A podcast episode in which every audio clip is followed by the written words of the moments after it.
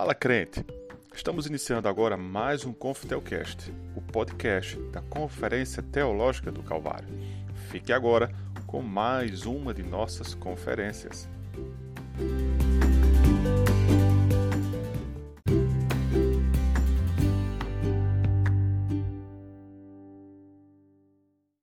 Amém, irmãos? Podemos sentar, né?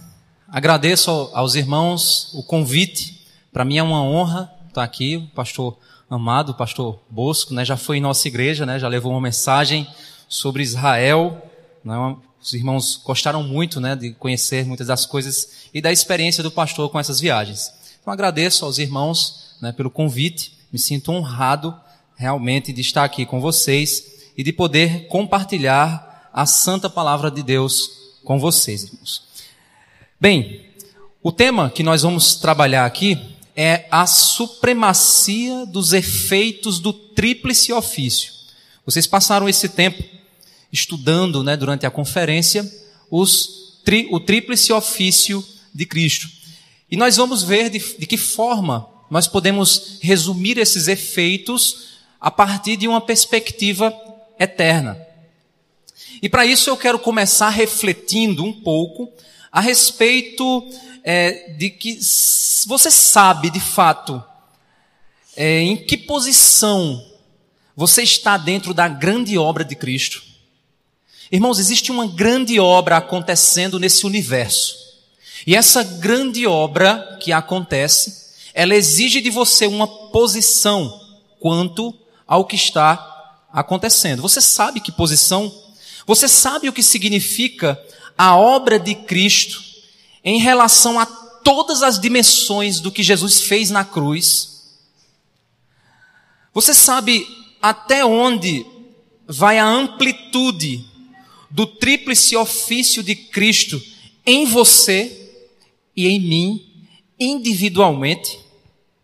Se você ainda não compreende, irmão, eu espero que em nossa mensagem você possa se posicionar intelectualmente diante da suprema obra do Cordeiro de Deus e moldar através da santa palavra de Deus a tua forma de entendimento acerca da tua vida cristã.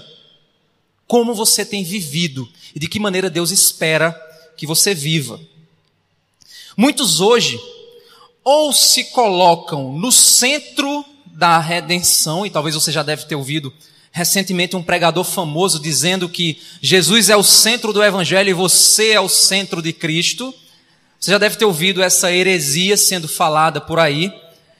Heresia essa existente dentro do Evangelho do coach, que é um evangelho que tem crescido muito aí nas igrejas. Então, a partir de uma perspectiva errada, essas pessoas elas se colocam como o centro da redenção. Perspectiva errada, porque elas desconhecem quem é o centro de todas as coisas. Ou então as pessoas elas acham que a cruz é só para te salvar. Então você se comporta como um fugitivo do inferno. Eu não vou mais para o inferno, vou para o céu. Ótimo, Jesus me salvou. Morreu na cruz para me dar salvação. Amém. É isso que significa a obra de redenção, o ofício de Cristo. Mas será que é só isso? Vamos refletir um pouco a respeito disso. E para isso nós vamos olhar o livro de Colossenses. Abra lá Colossenses capítulo 1.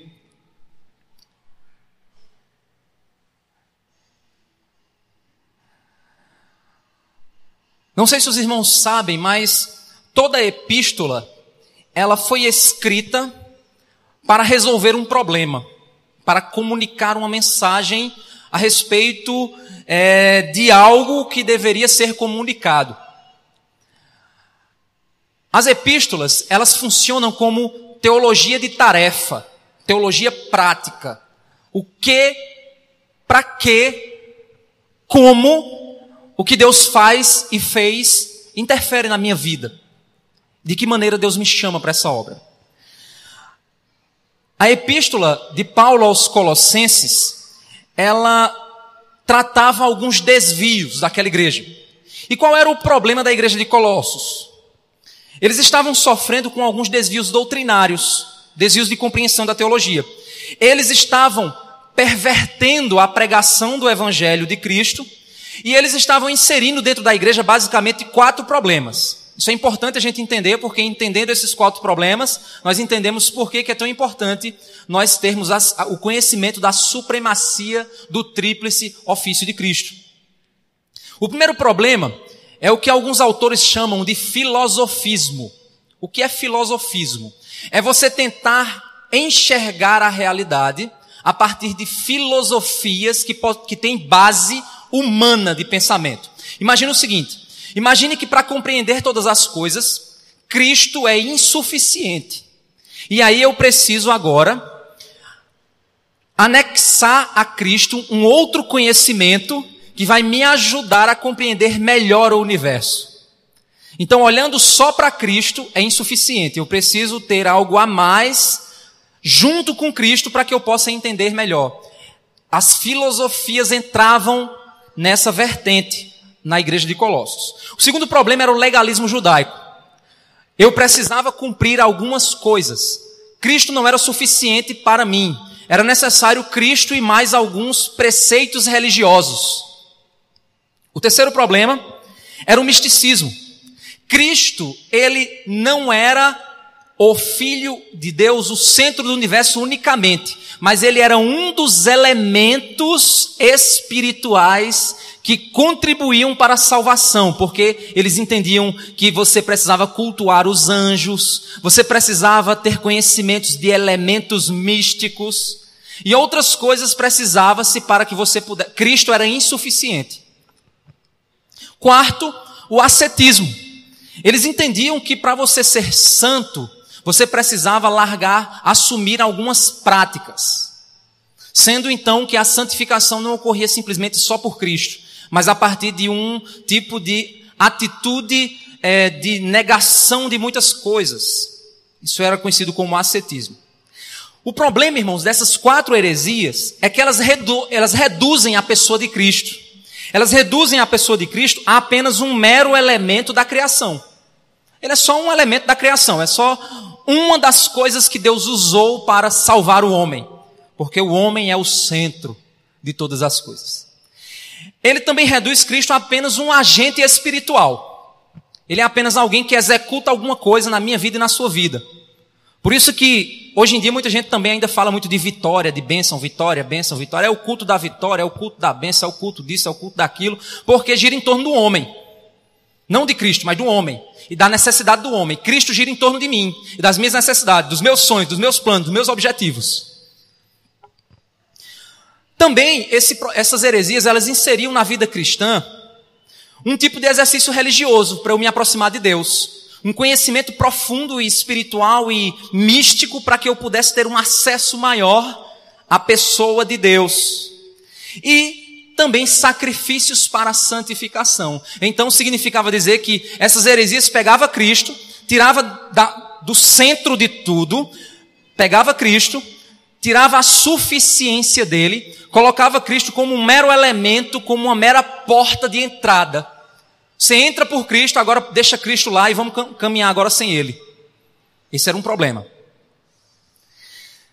Quando a gente vai aqui para Colossenses, do verso 3, capítulo 1, do verso 3 ao 7, eu vou só para posicionar vocês dentro da epístola. Paulo, ele soube a, a respeito da fé dos colossenses.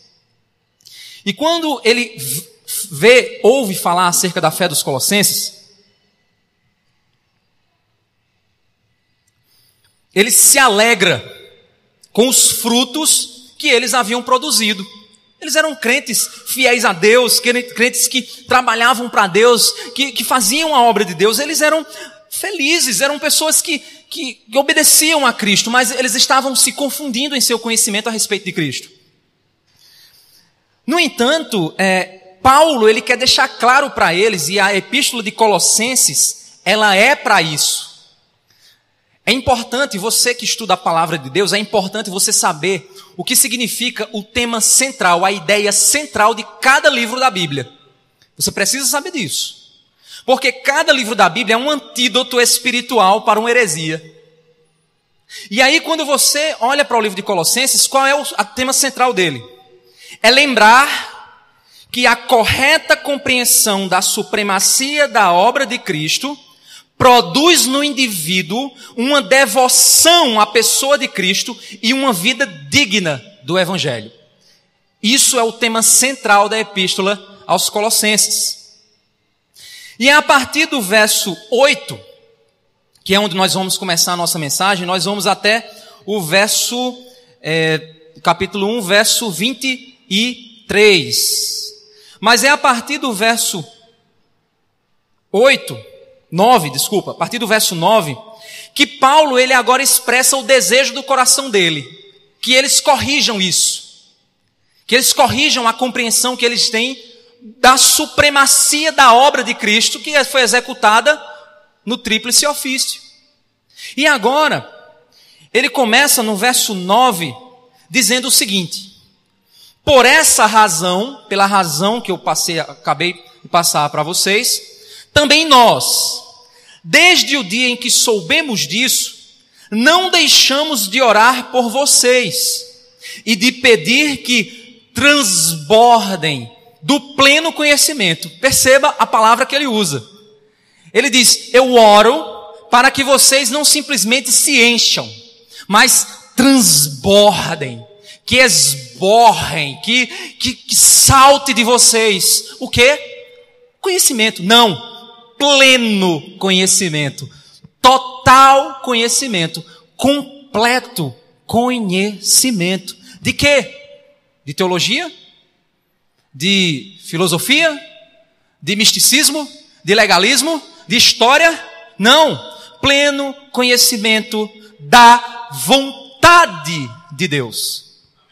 Meu irmão, hoje nós vivemos uma geração tão egoísta, tão egocêntrica, que essa geração quando nós dizemos assim, você sabe a vontade de Deus para a sua vida, a pessoa diz, é, eu acho que é para arrumar um emprego, né? Mas eu não sei qual é emprego. Eu vou orar para saber qual emprego Deus quer que eu arrume, qual carro Deus quer que eu compre, qual pessoa Deus quer que eu case. É interessante que nós reduzimos a vontade de Deus à minha vida, a meus planos, aos meus propósitos pessoais.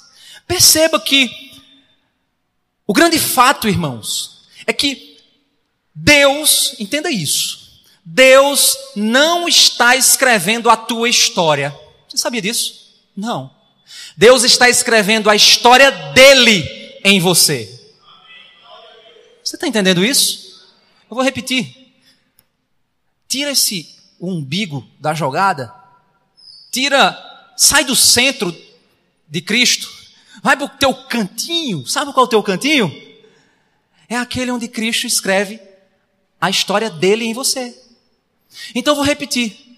Deus não está escrevendo a tua história, meu irmão. Ele está escrevendo a história dele em você. O que foi que Paulo disse? Vocês são as minhas cartas escritas. Vocês são as minhas cartas escritas. Então, quando Paulo está falando do pleno conhecimento da vontade de Deus, não é do pleno conhecimento da vontade de quem tu vai casar, da vontade da casa que tu vai comprar. Não! Mas é da vontade de Deus. Que vontade é essa? Ele vai apresentar aqui. E quando ele apresentar aqui, você vai se sentir um grão de areia em meio ao oceano. Você vai se sentir tão pequeno e tão amado. Porque você diz: como é que é algo tão grande? Olha para algo tão pequeno como eu. E conhecendo a pessoa de Cristo e a suprema obra que ele realizou no mundo, nós transbordamos de plenitude de amor de Deus. E ele continua dizendo: você vai conhecer a vontade de Deus, mas sabe como você vai saber a vontade de Deus? De, dois, de duas formas. Primeira, você vai conhecer a vontade de Deus em toda sabedoria. O que é sabedoria? Vou te dar o conceito. Fácil, um conceito simples. Sabedoria é saber o que fazer, como fazer e quando fazer. Isso é sabedoria. É você saber o que fazer naquela situação que você está enfrentando, você saber como fazer naquela situação que você está enfrentando e você saber quando fazer. Isso é sabedoria. O jovem, por não ter tanta sabedoria, ele age precipitadamente, ele faz a coisa errada. Mas o mais velho, quando vai adquirindo sabedoria, ele vai sabendo, não, agora não é hora, agora é hora de esperar. Não, agora é hora de agir. Não, eu não resolvo assim, eu resolvo assado. E é exatamente nessa circunstância que ele diz: Olha, eu quero que você conheça a vontade de Deus com sabedoria. Ou seja, sabendo quando a vontade de Deus quer que você faça, como faça e o que faça. E de segunda forma, o texto diz: entendimento espiritual. Conheça a vontade de Deus com sabedoria e com entendimento espiritual. O que é isso? Entendimento espiritual é a capacidade que você tem de compreensão do reino espiritual. O que é isso? O apóstolo Paulo ele disse que a nossa luta não é contra carne e contra sangue. A compreensão do reino espiritual é você saber que tudo que você vê vem daquilo que você não vê. Tudo que existe veio do que não existe. Deus rege soberanamente todas as dimensões dessa criação. Não existe um centímetro quadrado da existência humana que Cristo não diga é meu. Abraham Kuyper disse isso, grande teólogo. E é nessa circunstância que nós temos um entendimento espiritual de que a minha vida, ela caminha conforme a vontade do Senhor. O que acontece comigo é nada mais, nada menos que uma guerra espiritual nas regiões celestiais. Eu já fui abençoado com toda sorte de bênçãos espirituais das regiões celestiais em Cristo. É isso que dizem Efésios. Compreensão espiritual é você saber que aquela pessoa que falou com você pode não ter sido ela. Não somente o pecado dela, mas o que está por trás, porque a minha luta não é contra a carne e sangue, mas contra os principados e potestades. Entendimento espiritual, conhecimento acerca da vontade de Deus, é isso o desejo e a oração de Paulo pelos Colossenses. E é nessa circunstância que Paulo, no verso 10, ele diz qual é a consequência de você adquirir isso. Pastor, como é que eu adquiro isso? Ore. Paulo, Paulo já deu a dica aqui. Ele estava orando. Ore. Peça isso a Deus. Senhor, eu quero conhecer a tua vontade. Eu quero conhecer a tua vontade. Eu quero conhecer a tua vontade. Eu quero conhecer o que o Senhor está fazendo. Eu quero fazer parte do que o Senhor está fazendo desse universo.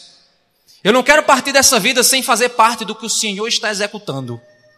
Nós vimos aqui um apelo missionário. Quantas pessoas aqui vão participar do apelo missionário? Quantas pessoas aqui vão se colocar à disposição do que Deus está fazendo na eternidade? É assim que você tem que compreender a vontade de Deus.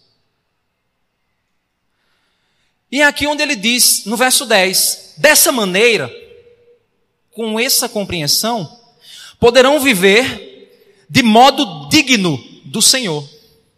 Viver de modo digno. Como eu vivo de modo digno do Senhor? Eu vivo quando eu conheço a vontade de Deus.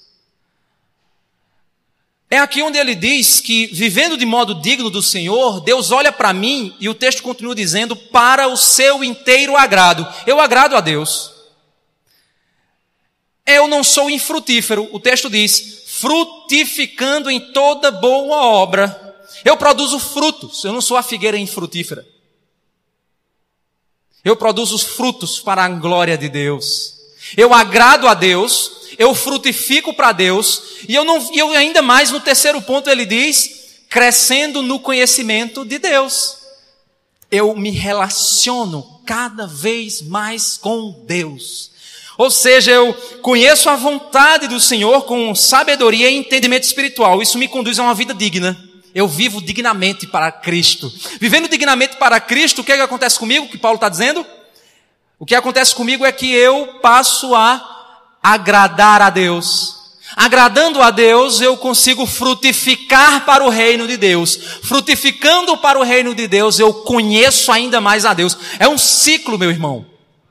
Você agrada a Deus, agradando a Deus, você frutifica para Deus, frutificando para Deus, você cresce no conhecimento de Deus, crescendo no conhecimento de Deus, você passa a viver ainda mais digno de Deus, você passa a frutificar ainda mais para Deus, você passa ainda a conhecer mais a Deus. Isso é infinito, meu irmão, é um oceano que nós mergulhamos e jamais vamos ser capazes de conhecer toda, toda a sua extensão.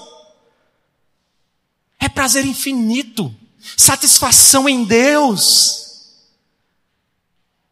E aqui ele diz no verso 11: assim, dessa forma, vocês serão fortalecidos. Deus, eu quero forças para vencer as provações, eu quero força para vencer os dilemas da vida, eu quero força para caminhar. Senhor, me fortalece. Ore assim que você será fortalecido com todo o poder. Que poder? Segundo a força da sua glória, em toda perseverança, você vai saber esperar, você vai saber se manter firme. Perseverança, você vai saber se manter firme. Paciência, você vai saber esperar. Com alegria você vai ser grato. Você vai ser feliz em meio às tribulações. Você vai o quê? Diante de tudo isso, agradecer. Verso 12, dando graças ao Pai. Dando graças pelo quê? Pelo carro que eu ganhei? Dando graças pelo quê? Pela a pessoa com que eu casei? somente por isso, pelas coisas humanas, coisas terrenas, não, dando graças a Deus, ao Pai, que os capacitou a participar da herança dos santos na luz. Você já agradeceu a Deus por isso, meu irmão? Você já agradeceu porque está reservada uma herança para você nos céus? Você já foi grato ao Senhor porque Cristo conquistou para você o direito de entrar pelas portas da eternidade com Cristo, você já foi grato ao Senhor, você é feliz por isso, meu irmão. Isso é o resultado da oração de Paulo. Mas Paulo ele está falando de conhecimento. Cresçam no conhecimento, porque crescendo no conhecimento você vai poder crescer numa vida digna. E tudo isso você vai provar. Conhecimento. Conhecereis a verdade e a verdade vos libertará. Santificai-vos na tua palavra. A tua palavra é a verdade. Conhecimento acerca de que? Sobre Deus. Deus é um objeto de estudo que eu boto ele num becker e faço as substâncias químicas e faço uma avaliação como se ele fosse um animal de laboratório. Não. Alguns teólogos encaram Deus assim: objeto de estudo.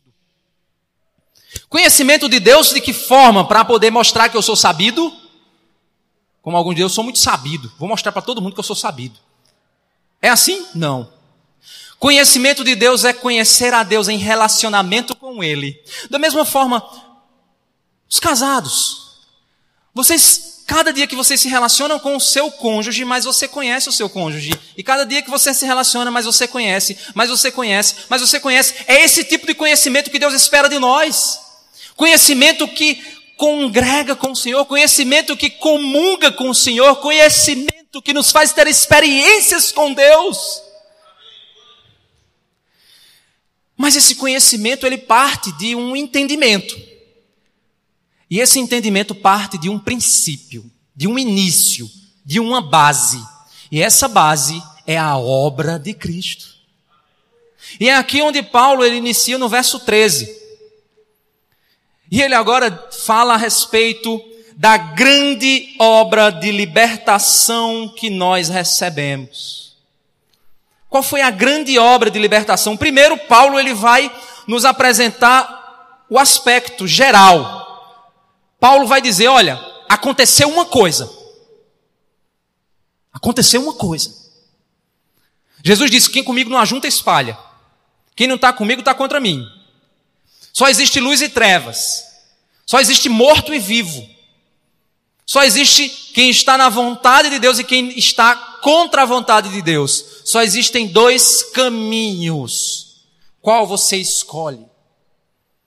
E Paulo diz: só existe, existe, ocorreu uma obra, uma grandiosa obra nesse universo. E ali onde ele entra no verso 13 ele diz: Ele, ele quem? Deus, Deus Pai, Ele nos libertou do poder das trevas e nos transportou para o reino do seu Filho amado. Ocorreu uma grande obra, meu irmão, ocorreu uma batalha, ocorreu uma guerra. O pecado, quando entrou no mundo, Deus disse a Adão e Eva: a semente da mulher pisará na cabeça da serpente e ela lhe ferirá o calcanhar. O pecado entrou no mundo, mas ele será destruído. Satanás será vencido na cruz, e isso aconteceu. E essa vitória despojou as hostes malignas de suas forças, de seu poder, as trevas, a luz jamais perde as, para as trevas. Qualquer ambiente escuro que você chegar com a luz, duvido a escuridão apagar a luz. É impossível. A luz ilumina a escuridão, mas a escuridão nunca apaga a luz, porque a escuridão nunca vence a luz, a luz sempre vence no final. E quando é a luz de uma lâmpada, você pode até fazer essa lâmpada queimar, mas quando é a luz eterna de Deus, ela jamais apaga. E é nesse sentido que ocorreu uma guerra, uma batalha espiritual, e essa guerra espiritual foi a guerra de dois reinos. O reino das trevas, com seu poder, com sua cegueira, que pegava você, meu irmão, e jogava no calabouço de trevas, na escuridão, onde a única luz que você via era por aquela janelinha quadradinha, pela manhã. Naquele calabouço fétido, onde você não tinha o direito nem de ir num banheiro para fazer suas necessidades. Ou você acha que aqueles calabouços de antigamente tinha o banheirinho lá? Não. Aquele calabouço fétido, nem trevas, que você vivia do pecado, cego, sem enxergar um palmo à frente do teu nariz, esquecido, acordando o dia, dormindo à noite, para acordar no outro dia e levantar e dizer: mais um dia, sem saber para que eu vim, por que eu vim, por que, é eu estou aqui. Mais um dia nessa vida miserável, de tristeza, de angústia. Mais um dia esperando a morte chegar. Aquele calabouço de trevas, meu irmão, que você estava acorrentado e a, a un, o único calor que você sentia era o daquelas aquelas correntes que prendiam você, que tiravam tua liberdade, que fazia você não saber mais o que era que acontecia lá fora, porque você nasceu no calabouço, você nasceu aprisionado, você nasceu morto. Mas sem que você soubesse da existência, existia um herói. Sem que você soubesse nem quem você era, alguém te amou sem que você jamais imaginasse que aquele calabouço, você só conhecia o calabouço, você não sabia nem o que estava lá fora, você não sabia o que era a brisa do mar, você não sabia o que era o vento batendo no teu rosto, você não sabia o que era o cheiro de uma flor, você não sabia de nada disso, porque você nasceu no calabouço fétido do teu pecado. Mas lá fora acontecia uma batalha, lá fora você ouvia barulhos, esse é o rei dos judeus, Esse é aquele, desce da cruz se tu é o filho de Deus. E você não sabia o que era isso. Você não entendia o que era isso. Mas aquele estava pensando em você, estava pensando em mim. E ali ele estava vencendo uma batalha. Os seus inimigos acharam que haviam vencido, mas ele venceu. Ele disse: Vocês destruirão esse templo, mas eu reerguerei em três dias.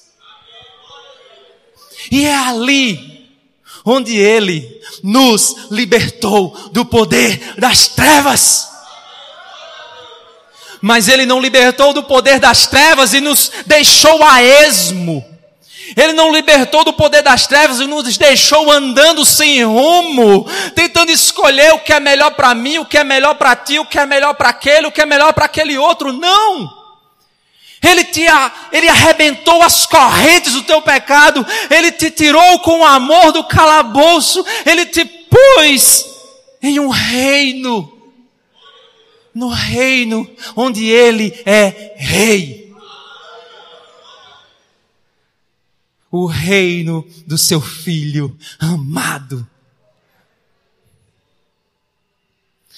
Mas ele não só fez isso, ele só fez isso porque ele pagou um preço de amor. Ele pagou um preço que o texto no verso 14 diz: em quem temos a redenção. Foi pago o preço para a libertação dos nossos, das nossas escravidões.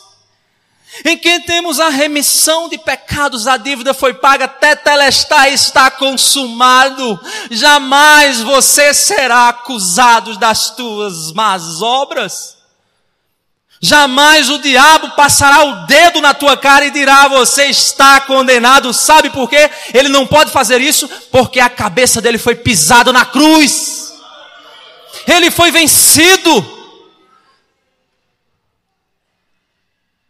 E aí você diz: Que guerreiro é esse? Que grande libertador é esse que entrou e assumiu o calabouço de perdição, levou a ira de Deus sobre si? Morreu e venceu a morte. Que grande guerreiro é esse? Por que ele é tão poderoso? Porque ele é tão grandioso. Porque ele assumiu o tríplice ofício. Porque ele veio para cá. Quem é ele? Quem é Jesus? Isso é a pergunta do Evangelho de Marcos. Quem é esse que até o mar obedece e os ventos? Quem é esse que ele tem autoridade sobre os demônios? Quem é esse que cura os enfermos? Quem é esse? Quem é ele? Pedro diz: Tu és o Cristo, o Filho do Deus vivo. Quem é ele para você, meu irmão? Essa é a grande pergunta desse texto. Essa é a grande pergunta que Paulo diz: conheçam quem é Deus. Porque quando você conhecer quem é Deus, meu irmão, você jamais será o mesmo. Se você conhecer quem é Deus, meu irmão, a tua santidade, ela vai ser um desejo profundo da tua alma. Se você conhecer quem é Deus, você não vai querer deixar de, de não conhecê-lo mais e mais e mais e mais. É um oceano de entendimento, é uma imensidão de conhecimento, de perfeição. Mas quem é ele? Quem é esse? O texto continua, verso 15. Ele é a imagem do Deus invisível. Ninguém jamais viu a Deus. Mas ele o revelou. O primogênito de toda a criação. Lá em João 1, do verso 1 ao 5, diz assim: no princípio era o Verbo, o Verbo estava com Deus, o Verbo era Deus, Ele estava no princípio com Deus, todas as coisas foram feitas por Ele, sem Ele nada do que foi feito se fez. Nele estava a vida, a vida era a luz dos homens, a luz resplandece nas trevas e as trevas não a compreendem. No verso 9 ao 14 diz: Ali estava a luz verdadeira, que ilumina todo homem, que vem ao mundo, estava no mundo, o mundo foi feito por ele e o mundo não o conheceu. Veio para o que era seu e os seus não o receberam, mas a todos quantos o receberam, deu-lhes o poder de serem feitos filhos de Deus, aos que creem no seu nome. Os quais não nasceram do sangue, nem da vontade da carne, nem da vontade do homem, mas de Deus. E o Verbo se fez carne e habitou entre nós, e vimos a sua glória, a glória do unigênito do Pai, cheio de graça e de verdade. O Deus invisível, que ao se revelar mataria o homem em seu entendimento, a mente do homem explodiria porque é incapaz de compreender a imensidão de quem Deus é. Mas a kenosis, Deus se esvaziou, Deus esvaziou-se a si mesmo, tomando a forma de servo, assumindo a fragilidade de um bebê para nascer numa manjedoura, a fragilidade de um bebê dependente do leite de sua mãe. Deus, o Criador, o Senhor, o Eterno, o Perfeito, o Santo, um Deus que nada lhe falta, um Deus que é maior que tudo, que é impossível de ser medido, esse Deus infinito, incapaz de nós compreendermos, Ele simplesmente para nos amar, Ele se revelou a nós como um bebê, assumindo a forma de servo. Mas não somente isso, Ele suportou a cruz. O Criador, a imagem do Deus invisível, o primogênito de toda a criação. Deus não sentia tua falta. Para, larga esse evangelho emocionalista de que Deus está vem cá, vem para mim, vem para mim, por favor. Eu... Larga esse gospel herege. Larga esse evangelho do coach. Entroniza Deus em teu coração, porque entronizando Ele, tua vida entra no eixo. Tua mente entra no eixo, teu coração entra no eixo, e como Jonathan Edwards diz, as tuas afeições são elevadas, e teu amor, ele simplesmente aponta para o Senhor, e tudo se corrige, tudo se encaminha, e você diz para mim o viver é Cristo, mas se eu morrer, para mim o morrer é lucro. Meu irmão,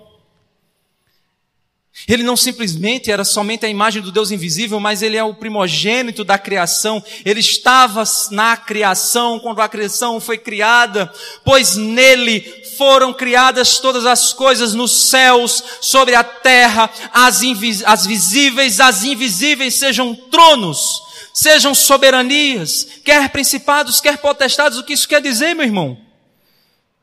Ele é o agente criador. Ele não é só o agente criador, ele é o instrumento da criação. Ele é o motivo da criação. Ele é a inspiração da criação. Ele é a causa de todas as coisas, ele é o padrão que define o sentido de tudo. Ele define quem é casamento porque ele diz eu sou o noivo. Ele define quem é filho porque ele diz eu sou o filho do pai. Ele define quem é pai porque ele diz eu amo e obedeço ao meu pai. Ele define tudo, relacionamentos, casamentos, filiação. Ele define quem são irmãos, ele define quem é amigo, ele diz um amigo dá vida pelos seus amigos. Ele é a medida de todas as coisas. Ele é a régua métrica que fez o universo. Ele é quem determina o peso padrão de cada coisa moral que você acha. Ele define o que é luz e o que é trevas, ele separa a luz das trevas. Ele é a luz. Quem anda nele não anda em trevas. Ele diz: Eu sou a luz do mundo. Ele é a porta, ele é a luz. Entenda, irmãos, é interessante que as pessoas às vezes, eu estava uma vez em casa estudando e refletindo, aí vem aqueles pensamentos meio loucos, né? A gente está teologando, aí vem aquele pensamento. E aí eu li aquele texto que diz assim: é um texto que dói no coração de qualquer preguiçoso. É aquele texto que diz: vai ter com a formiga o preguiçoso. Já viu? Provérbio? É forte, né? É forte. Aquilo ali é um tapa, você está naquela preguiça, aí você vai lá ler, aí você olha assim: vai ter com formiga o preguiçoso. Eita Jesus! Tem que arrumar alguma coisa por fazer. Aí eu fiquei me perguntando, será que Deus estava pensando no seu escritório eterno? Aí disse assim, rapaz, eu tenho que dar uma lição sobre formiga. Oh, desculpa, tenho que dar uma lição sobre trabalho, sobre preguiça. O que é que eu faço? O que é que eu faço? O que é que eu faço? Eita, formiga. Eu vou usar o exemplo da formiga. Eu vou pegar mais ou menos um exemplo. Você acha que foi assim? Não foi assim não, meu irmão. Ele queria ensinar o trabalho, ele criou a formiga para isso. Deus ele não se submete à criação para criar a lição. A criação é a lição de Deus. A criação revela a pessoa de Cristo. Você quer saber o que é ser homem casado, marido? Vai lá em Efésios 5. Marido, amai vossa mulher como Cristo amou a igreja e se entregou por ela. Você quer saber o que é ser marido? Você quer saber o que é ser homem? Veja como Jesus tratou as mulheres. Você quer saber o que é ser mulher? Vá lá para Efésios 5. O relacionamento de Cristo e da igreja. Você quer saber o que é ser pai? Olhe para Deus. Você quer saber o que é ser filho? Olhe para Cristo. O que é ser irmão? Olhe para Cristo. Tudo você tem que olhar para Cristo. Ele é o padrão e a definição moral da criação. Ele é a régua que mede todas as coisas. Quem está, quem não está com ele está contra ele.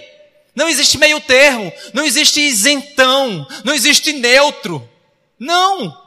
Ou é sim ou é não. O que passar disso é de procedência maligna. Mas nós entendemos isso quanto ao aspecto cósmico de Cristo, vamos chamar assim, aspecto cósmico. Ele é todas as coisas, ele é antes da criação, ele é a inspiração, ele é um instrumento, ele é o motivo, ele é tudo que a criação vem a ser. É nele e para ele. Você está aqui não é para você, meu irmão, é para Cristo. Você existe não é para si mesmo, você existe para o Senhor Jesus. Deus, quando criou a igreja, porque o noivo amava a noiva, e Deus criou a igreja para dar ela ao seu noivo. E nós somos dele, comprados por alto preço. Mas e qual é o aspecto temporal de Cristo? Ah, não, está certo, eu entendi. Cristo é tudo, é o instrumento, é a ferramenta, é o motivo, é ok, ótimo, lindo, mas ele, em termos de tempo, ele é quem? O texto diz no verso 17: Ele é antes de todas as coisas. Ele é eterno. Ele não teve começo, ele não tem fim, ele é Deus. Ele não tem causa, o universo tem causa. O universo só veio a existir porque Deus disse: haja. O universo só vai existir porque Deus disse: Eu quero criar. O universo tem motivo de existir. Deus não tem. Deus, o motivo da existência de Deus é Ele mesmo. Ele é autoexistente, Ele é eterno, Ele é perfeito. Ele é antes de todas as coisas e antes dele não existe nada. Existe Ele. É incompreensível para a sua mente, é para minha, é para de qualquer um. E quem Cristo é? Exatamente isso. O que Deus é. E é nessa compreensão que ele também fala agora sobre o aspecto reconciliador do grande herói. O grande herói tem um aspecto cósmico, universal. O grande herói tem um aspecto temporal, ele é eterno. E o grande herói tem um aspecto reconciliador. Verso 18. Ele é a cabeça do corpo que é a igreja. Esse universo rebelou-se contra o Senhor, o homem rebelou-se contra o Senhor e o universo foi amaldiçoado por isso. Ah, o aquecimento global é culpa do homem. Não, é culpa da, do mundo que está caminhando para a destruição. É a maldição, toda a terra será maldita por tua causa. Como é que a gente faz para resolver o aquecimento global? Tira o teu cavalinho da chuva, não vai resolver. Sabe quando vai resolver? Quando ocorrer os novos céus e nova terra. As coisas velhas se passaram. Esse tudo se fez novo com a nova criação. E você faz parte da nova criação, porque você é uma nova criatura em Cristo Jesus. E esse processo reconciliatório, ele foi executado na igreja em primeiro lugar. E por isso, a igreja para existir como processo de reconciliação da criação, se fazia necessário que existisse um comandante, o comandante do exército de Deus, da nação santa, do povo escolhido de Deus. Quem era esse Cristo? Ele é o cabeça do corpo que é a igreja. Ele é o princípio e o primogênito de entre os mortos, o primeiro a vencer a morte. O primeiro a morrer foi Adão e Eva. O primeiro a vencer a morte foi Cristo. Cristo é o Adão que Adão nunca foi. Cristo é o esposo que Adão nunca foi. Cristo é o filho que Caim e Abel nunca foi. Cristo, Ele é o amigo. Nenhum dos seus amigos jamais foi, jamais foi. E é nisso que Ele é o primogênito que venceu a morte. O maior inimigo do ser humano é a morte. A morte é o que nos faz lembrar que somos pecadores, porque o salário do pecado é a morte, meu irmão. A morte é o resultado do pecado. Todos nós temos a morte como uma lembrança. Como diz em Eclesiastes, é melhor a casa que a velório, porque é lá onde os homens pensam sobre sua vida, porque é na morte que nós pensamos, porque a morte é o único inimigo que o homem não consegue vencer. A ciência não vence. A tecnologia não vence. A filosofia não vence, a ciência não vence, mas Cristo venceu.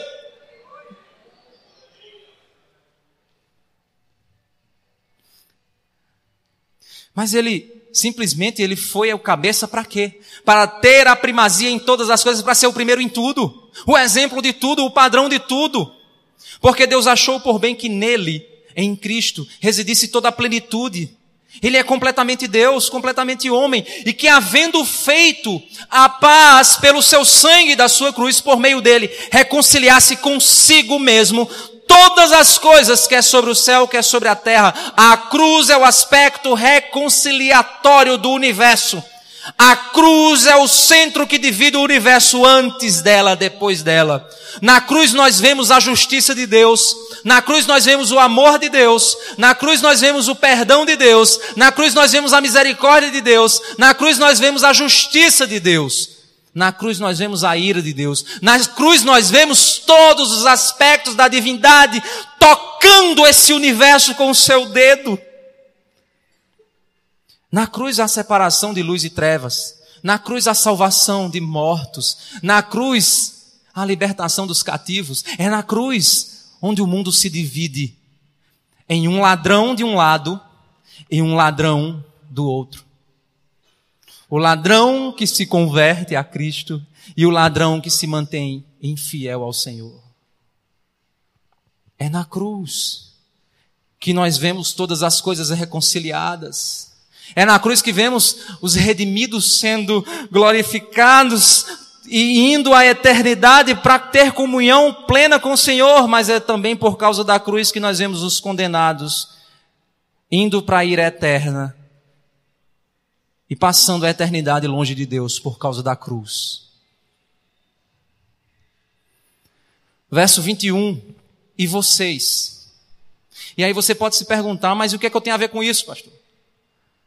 Você compreendeu o tamanho da obra de Cristo? Você compreendeu quem é Jesus? Ao ler um texto desse, ao ouvir o que eu estou falando, você acha que eu tenho um estômago para ouvir um cara dizer que nós somos o centro de Cristo? Você acha que ouvindo isso eu vou cantar Minha vitória tem sabor de mel? Você acha que é ouvindo isso que eu vou cantar determinadas músicas que não exaltam isso, essa obra, essa grandiosidade, essa perfeição? Mas o que é que eu tenho a ver com isso? Esse conhecimento me transforma sim. Quando você entroniza Deus, quando você compreende a supremacia da obra dele, a perfeição da obra dele, a grandiosidade da obra dele e o que ele significa, algo muda na sua vida. Nada fica do mesmo jeito. O problema, irmãos, é que nós não estamos mais apresentando Cristo. A igreja não é transformada porque não se apresenta Cristo. O centro passa a ser o homem. O centro passa a ser o conforto do homem. O que o homem quer ouvir. O que massageia o ego dele. O que faz ele se sentir bem. O centro é o homem. Mas quando nós erguermos Cristo naquela cruz e apresentamos o valor que aquela obra tem, o homem, ele tem que tomar uma decisão. Ele precisa tomar uma ação. É impossível olhar para a cruz, compreender a obra de Cristo e permanecer do mesmo jeito. É necessário haver metanoia, é necessário haver transformação, é necessário haver nascimento, novo nascimento. O Evangelho não é uma religião. A igreja não é um lugar físico. A salvação não é uma atitude sua, uma escolha. Eu vou escolher, eu estou pensando em virar crente, eu vou virar. Não, agora não quero mais não, eu já fui crente. Já ouviu isso, você já deve ter ouvido isso. O Evangelho não, não, é, não é uma coisa que você usa no fim de semana. O Evangelho é Deus dizendo ao universo: Você é meu. O Evangelho é Deus dizendo a você: Eu te comprei. O Evangelho é Deus chamando o universo: Vem. O Evangelho é chamando você e dizendo: Eu te amo. E por te amar, eu não quero você do jeito que você está. Eu quero que você venha do jeito que está, mas não fica assim. Porque a tua vida vai ser transformada. Ah, é para sucesso? Não. Porque Deus não está escrevendo o teu sucesso. Porque o sucesso, teu sucesso aconteceu na cruz. Porque a palavra de Deus diz, nós, em Cristo nós somos muito mais do que vencedores. Você está achando que ele está dizendo o quê? Que você vai ter vida de prosperidade? É coitado de Paulo, foi decapitado. Morreu sozinho, esquecido. O pior ministério que teve segundo o padrão dos ministérios atuais. Coitado de Paulo. E o rei, e o nosso rei? Pelado, preso numa cruz, cuspido, humilhado, assassinado. Que rei, hein? É muito fácil para a gente dizer que Jesus é nosso rei. Mas se você fosse um apóstolo de Cristo e visse ele preso numa cruz, espancado, humilhado, cuspido, pelado, envergonhado publicamente, e as pessoas dizendo: Olha o teu rei! Olha o Todo-Poderoso ali, olha o que é está acontecendo com ele. Morreu. E agora? O Império Romano venceu ele, ó. O Sinédrio venceu ele, ó. E agora? É muito fácil para mim e para você dizer agora que Jesus é rei. Mas e naquele tempo? Como era? Sabe o que sustentou a vida daqueles homens? Era a compreensão que eles tinham do, de quem era Jesus. Meu irmão, se você não estiver firme no conhecimento de quem é Jesus, a universidade te vence. O teu casamento te vence, o teu casamento cheio de problemas te vence. Os teus amigos te vencem e te desviam. As dificuldades te vencem e te afastam. Se você não tiver conhecimento de Deus, você não tem perseverança. Lembra que a gente já leu sobre isso? Você não tem paciência, lembra? Você não tem alegria, lembra? E nós? E você? Verso 21. E vocês, que no passado eram estranhos e inimigos no entendimento pelas obras más que praticavam, agora, porém, ele os reconciliou no corpo da sua carne, mediante a sua morte. Para quê? Só para te livrar do inferno? Para você ser feliz. Jesus quer te fazer feliz. É só para isso? Para te dar uma vida nova, um carro novo, uma casa nova, um emprego novo, um relacionamento novo, é isso? É. Para apresentá-los diante dele. Foi para isso. Porque ele quer você na presença do Senhor. E ele quer você como? De todo jeito? Não. Ele quer você o quê? O texto diz: santo, inculpáveis, repreensíveis. Santos, inculpáveis e repreensíveis. Como tem estado a tua busca por santidade, meu irmão? Como, tem, como você tem buscado a irrepreensibilidade? Como você tem buscado isso, meu irmão? E aí ele pergunta: sabe que isso acontece com você? Sabe como? Aí ele afirma: se é, entenda isso, isso acontece com você. Você era inimigo, foi liberto. Você é filho de Deus, salvo em Cristo. Você é chamado para ser santo. Você é chamado para ser irrepreensível. Você é nação santa. Você é sacerdócio real. Você é povo de Deus. Você foi comprado por alto preço. Você está fazendo parte dessa grande obra, grandiosa obra que chama o universo. Mas isso só acontece se é que vocês permanecem na fé. Aí você diz, pastor, você está dizendo que a salvação se perde? Não. É exatamente por isso que Paulo diz isso. Que Paulo está dizendo, se você é salvo, você permanece. Se você é filho de Deus, você permanece. Se você permanece, meu irmão, há quantos anos você é crente? Quando eu me converti, pessoas chegaram para mim e disseram assim: não dou seis meses, já são 15 anos. Alguém já chegou para você e também disse a mesma coisa? Você já foi perseguido por causa do Evangelho? Você já foi mal falado por causa do Evangelho? Mas quanto mais te batiam, mais você queria Cristo? Então, meu irmão, você permanece, você é filho de Deus. Você quer, pastor Bosco, não dizendo para o senhor fazer isso não, certo? Mas, se senhor quiser fazer um teste dos crentes, manda um cabo entrar armado aqui e dizer assim, mato quem for crente.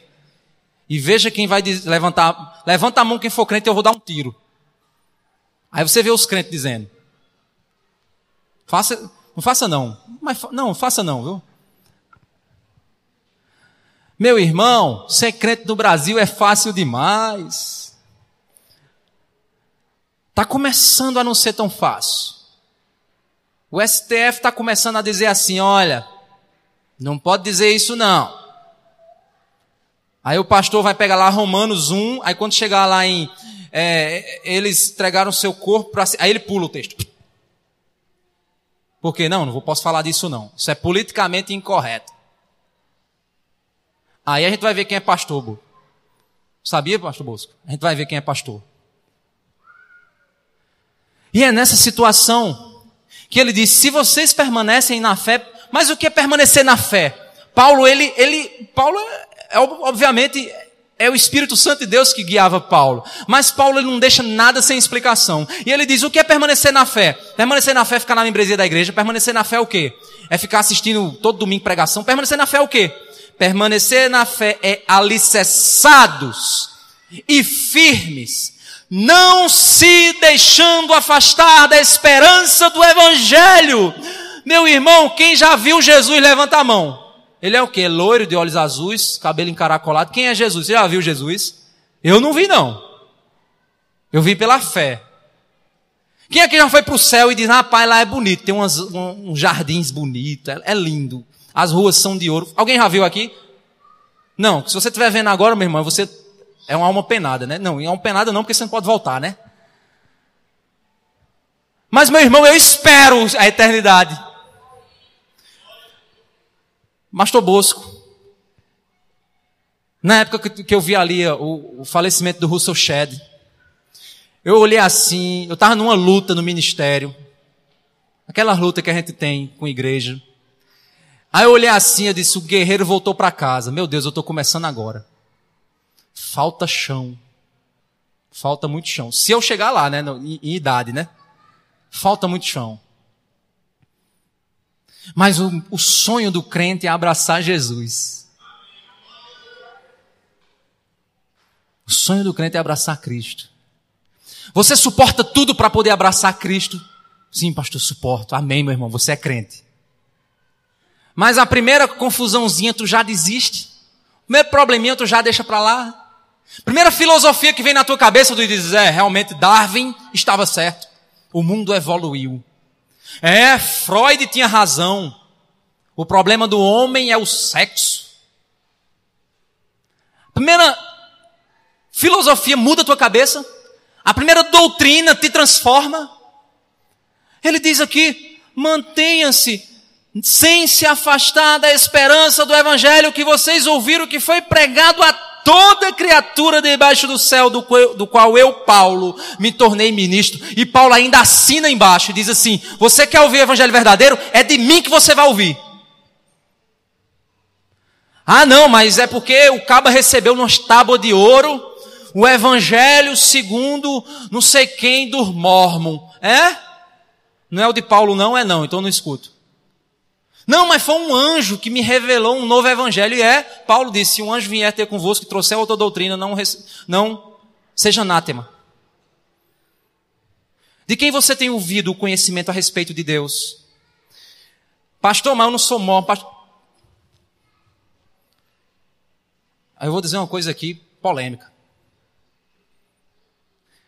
Os crentes hoje podem não ouvir os mormons, os testemunhos de Jeová, candomblé, filosofia, mas tem muito crente endeusando teólogos mais do que as escrituras. Sabe qual era o maior problema do, do, do povo de Israel? Que Jesus disse: cuidado com os escribas. Cuidado! Porque Cristo quer que a gente beba da fonte, da palavra, tenha experiência com a Bíblia, Hoje a moda é o que é que fulano de tal diz sobre fazer tatuagem? Deixa eu ouvir. Vou lá. Fulano de tal diz que pode. Ah, mas fulano de tal diz que não pode. E aí, tu tá seguindo quem, meu irmão? Paulo, Apolo ou Cristo? Quem você segue? Isso é uma febre, irmãos. A gente tem um bocado de gente preguiçosa que não estuda Bíblia. Aí vai pro YouTube e bota lá. Eu posso botar piercing Aí vai lá, aí um escriba vai e responde. O piercing ele é proibido por causa do seu que lá.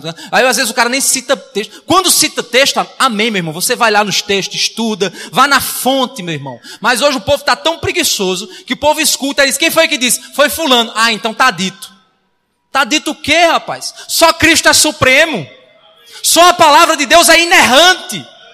Nem o que eu disse aqui é inerrante, meu irmão. Mas o que eu disse com base na palavra é. Mas as minhas opiniões pessoais, never, jamais, nunca farei isso. Pastor, é pecado ir para cinema? Vai orar e ler a Bíblia, meu irmão. Vai buscar o Senhor, meu irmão. Mas eu não é. Aí você vai ensinar o princípio. Olha, qual é o filme que você quer? Isso vai glorificar a Deus. Isso vai exaltar a Cristo. Como é que está teu relacionamento? Não, não, só quero saber se é ou se não é. O cara só quer a resposta. Aí tem temas extremamente polêmicos nas igrejas hoje. E aí eu sempre, lá, lá na igreja, eu ensino aos irmãos o seguinte: não seja crente de pastor Frankenstein. Sabe o que é crente de pastor Frankenstein? Para quem não conhece, Frankenstein era um personagem de terror que ele foi feito de partes do corpo de várias pessoas. Então ele tinha orelha de um, a outra orelha era de outro, aí ele era um monstro, certo? Hoje os crentes são assim. Está aqui, pastor Bosco é o pastor dessa igreja. Mas tem crente aqui, eu não conversei com ele não, viu? Mas tem crente aqui que é crente de pastor Frankenstein. Ele escuta minha soteriologia é de fulano, minha martiologia é de cicrano, minha, minha não sei o que lá é de... Mas meu, não, é, eu sigo a linha do fulano de tal. Eu sigo, meu irmão, quando tua mãe morrer, quem vai estar do teu lado no caixão é o pastor Bosco, orando por você. É ele que vai estar lá. Não é o cara da internet, não. Você está entendendo? A gente precisa ter experiência com Cristo, meu irmão. A gente precisa aprender a viver. A gente precisa entender a palavra. A gente precisa entender a magnitude da obra de Deus. Deus não é um Deus intelectual, Ele é um Deus de relacionamento. Ele está trazendo o universo para si e está chamando você para Ele e está dizendo: ame a Deus sobre todas as coisas e ao próximo como a ti mesmo. Ele é um Deus supremo e o conhecimento da suprema obra de Deus muda tudo, inclusive os teus relacionamentos relacionamentos. Pastor, nada disso que você está dizendo tem no texto. Não tem nesse texto, mas tem nessa Bíblia. Eu vou te provar agora. Vamos seguir rapidamente uma sequência. Depois que Paulo explica a suprema obra de Deus, no capítulo 2, do verso 2 ao 4, Paulo ele diz que nós somos santos. Depois leia em casa, certo? A gente não vai ter tempo aqui de trabalhar isso não. Vou só dar uma posição para você, você vai lá prestar atenção. Capítulo 2, do 2 ao 4, Paulo diz que nós somos santificados no conhecimento da verdade em Cristo. Na sequência, no capítulo 3, verso 1 e 4, Paulo diz que nós vamos assumir uma nova vida em Cristo. Por causa da, dessa obra, nós assumimos uma nova vida em Cristo. Depois, meu irmão, no capítulo 3, vamos ver aqui, deixa eu só ver aqui se é do 3. O capítulo 3, ele diz o seguinte: pense nas coisas do alto, pense agora no eterno, Tire a sua visão da dimensão horizontal e jogue ela para a vertical. Depois você vai confrontar a velha natureza. Jogue fora a velha natureza. Assuma uma nova natureza. Ok, pastor? Isso tudo é resultado da grande obra cósmica que Cristo fez? Sim. Ok. Então quer dizer que para mim eu sou chamado a participar disso. Como? Jogue fora o que é velho, assuma o que é de Cristo. Ok. E isso faz o quê? Olha só. Verso 12, capítulo 3, verso 12. Portanto, como eleitos de Deus, santos e amados, revistam-se de profunda compaixão, bondade, humildade, mansidão, paciência, suportem-se uns aos outros, perdoem-se mutuamente, caso alguém tenha motivo de queixa contra outra pessoa. Assim como o Senhor perdoou, vocês perdoem também uns aos outros. Acima de tudo isso, porém, esteja o amor, que é o vínculo da perfeição. Que a paz de Cristo seja o árbitro no coração de vocês, sejam agradecidos. E aí, Verso 18, aí ele diz, ok, isso é no indivíduo? É, mas ele não para aí. Os efeitos da obra de Cristo no universo chega em você e diz, mude de vida. E depois diz, mude a forma como você se relaciona. Verso 18, esposas, que cada um sujeito ao marido, maridos, cada um ama a esposa, filhos, verso 20, 21, pais, 22, servos, 23, tudo o que fizerem façam de todo o coração como para o Senhor. Verso capítulo 4, verso 1, senhores. A obra cósmica de Cristo muda tudo na sociedade, dentro da minha casa e no meu coração. Então, meu irmão, se você entende a grandeza da obra, da suprema, do supremo ofício de Cristo, você vai entender que você tem que tratar bem a sua esposa, você tem que tratar bem o seu esposo, você tem que tratar bem os seus filhos, você tem que amar os seus irmãos, você tem que agir como crente, você tem que apontar para que Cristo seja visto em tua vida, para que outros também sejam chamados da morte para a vida, das trevas para a luz, e você se torna agente missionário, sendo sal e luz, para mostrar que a obra soberana e eterna de Cristo transforma corações. Um Deus tão grande, infinito, ele transforma corações tão pequenos. Por isso que eu digo que quando você entende isso, você diz, meu Deus, como é que esse Deus tão grande saiu de um trono tão perfeito para amar alguém como eu?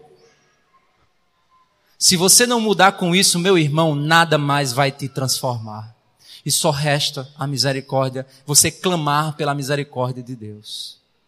Amém? Vamos orar?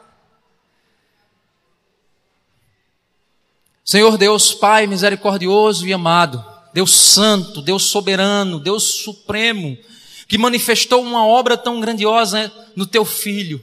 Ó oh, Senhor, nos perdoa pela nossa incapacidade de compreender essa obra, mas nos faz, Senhor, buscar conhecer a tua vontade, que é nos tornar santos como tu és. Ó oh, Senhor, tem misericórdia de nós e nos faz assumir o nosso Senhor como o nosso sacerdote, o nosso profeta, o nosso rei eterno e perfeito que nos amou e se entregou por nós.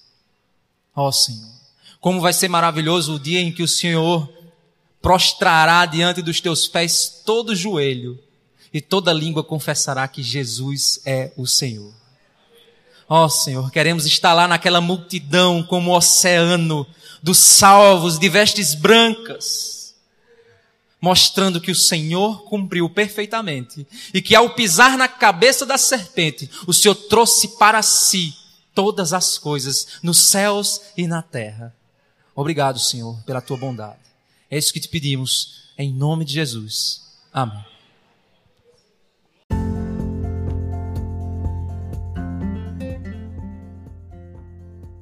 Você ficou com mais uma conferência teológica do Calvário. Você foi abençoado com esta mensagem? Compartilha com seus amigos, familiares, com toda a sua igreja. Ah, não esquece de acompanhar o nosso trabalho lá no Instagram, arroba Confitel do Calvário. Lá você terá todas as informações referente às nossas conferências teológicas, bem como este podcast. Esse foi Confitelcast Teologia que nunca envelhece.